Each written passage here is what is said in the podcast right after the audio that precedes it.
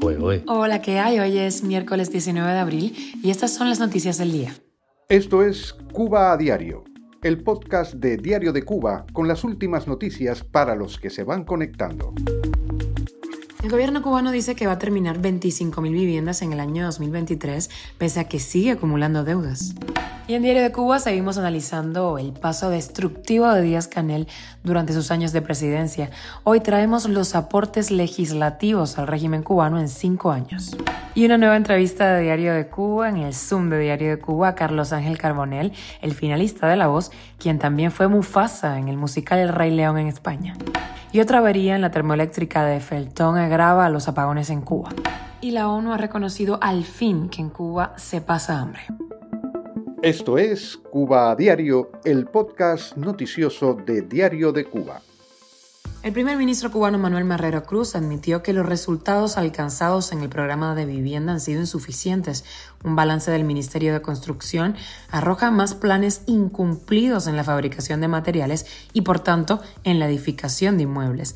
Sobre el crítico tema de la vivienda para este año, la meta es terminar 25.000 casas aproximadamente, de ellas 12.300 para el sector estatal, 6.286 para subsidios y 6.480 por esfuerzos propios de la población. Pero los planes oficiales siguen chocando con otra realidad, que es que se sigue también incumpliendo el plan de producción de los principales renglones en la industria de materiales de la construcción y encima de crece. Cuba a diario. Y seguimos el caminito de Miguel Díaz Canel en sus años de presidencia. Será recordado por su mal manejo de las salaciones que golpearon a Cuba, las protestas populares en su contra y su llamado a la violencia contra los manifestantes, también su talento para hacer el ridículo, pero no menos importante han sido las herramientas legales aprobadas durante este periodo. La actividad legislativa del gobierno desde la designación de Díaz Canel no solo ha perfeccionado la represión, también ha dado la medida de cuánta relevancia tiene para el régimen los problemas de los cubanos. Cero, nula. La primera norma que aprobó fue el decreto ley 349 para reprimir a los artistas independientes cubanos. La joya dentro de las herramientas represivas aprobadas en estos cinco años de Díaz Canel en el poder es el Código Penal, vigente desde el 1 de diciembre del año 2022. Esta norma perfecciona además el delito de desórdenes públicos, del que pueden ser acusados incluso los cubanos que acudan a un ministerio, a una institución, para solicitar un diálogo o simplemente plantear una inquietud. También se ve eh, en, este periodo de mandato de Díaz Canel la criminalización de la pobreza al prever sanciones para los cubanos, principalmente mujeres solas con hijos, que penetren en locales estatales vacíos. Además, no tienen previsto una ley integral contra la violencia de género hasta el año 2028, lo que evidencia el machismo de los que gobiernan en Cuba. También destaca la ley de expropiación, que le da poder al gobierno para continuar despojando a los cubanos de sus bienes y derechos patrimoniales, como ha hecho durante 60 años. Y nueva entrevista en el Zoom de Diario de Cuba porque hablamos con el artista cubano Carlos Ángel Carbonell, quien fue finalista, lo recordarán, en el concurso español La Voz en el año 2021 y hasta hace pocas semanas también hizo de Mufasa en el musical más visto en España, El Rey León, en su versión española. Te contamos eh, los detalles en la entrevista que está completa en la página de Diario Cuba y también en YouTube.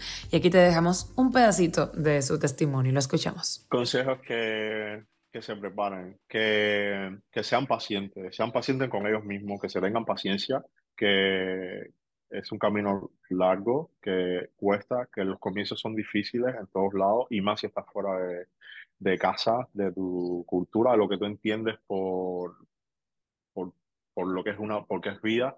Aquí en cualquier sitio cuando tú sales de, de, casa, pues son códigos totalmente diferentes, o sea que tienes que tenerte paciencia pero tienes que tener bien claros tus objetivos, saber qué es lo que tú quieres y, ir a por ello, o sea, a muerte, total, a muerte. Y con, con esfuerzo, con paciencia, pero con, con, muchísimo, con muchísimo esfuerzo y muchísimo enfoque, al final las oportunidades te llegan. Y lo que tenemos es que estar preparados, o sea, listos para cuando esas oportunidades nos lleguen, pues agarrarnos ahí con toda la fuerza y tener también un poco la, la, la confianza, ¿no? Con uno de sentirse capaz de decir, vale, yo, yo valgo para esto, yo puedo, yo puedo hacerlo. Entonces, nada, seguir enfocado y tenerse mucha paciencia que todo llega. Cuba a diario. Apagones y más apagones. Fallo en caldera. Así definió la Unión Eléctrica de Cuba la causa de una nueva avería en la termoeléctrica Lidio Ramón Pérez de Felton en Holguín, que hará que los apagones sean más extensos.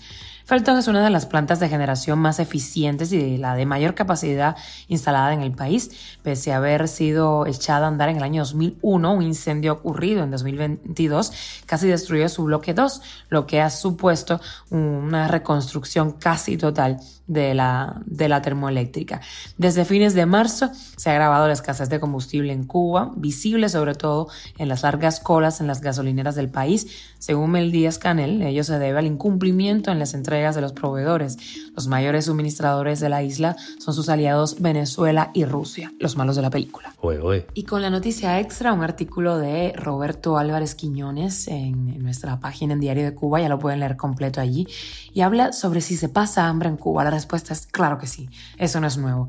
La cúpula del régimen castrista ha defendido la idea de que gracias a la libreta de abastecimiento nadie en Cuba se acuesta sin haber comido y que por tanto en la isla no se pasa hambre, no importa que lo de la libreta no alcance ni para 10 días.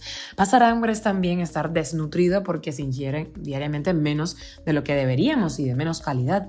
Lo asegura al fin la ONU, que sabemos es tibia con la dictadura cubana al punto de que el gobierno cubano es actualmente miembro de su Consejo de Derechos Humanos, aunque aún con un lenguaje algo blando para no disgustar demasiado a la cúpula castrista, por primera vez un órgano de la ONU publicó un estudio sobre la desnutrición y la malnutrición en Cuba. Lo realizó el Programa Mundial de Alimentos, que en un estudio publicado recientemente revela que los cubanos entre 14 y 60 años en la isla solo ingieren un 24% de las proteínas necesarias, el 36% de la energía y el 18% de las grasas que necesitan. Esto es Cuba a Diario, el podcast noticioso de Diario de Cuba, dirigido por Wendy Lascano y producido por Raiza Fernández. Gracias por informarte con nosotros en Cuba a Diario. Lamentamos que las noticias no siempre sean las mejores. Recuerda que estamos contigo de lunes a viernes en Spotify, Apple Podcast y Google Podcast, Telegram y también estamos en redes sociales. Quien te habla, Wendy Lascano, y te mando un beso enorme. Que tengas un feliz día.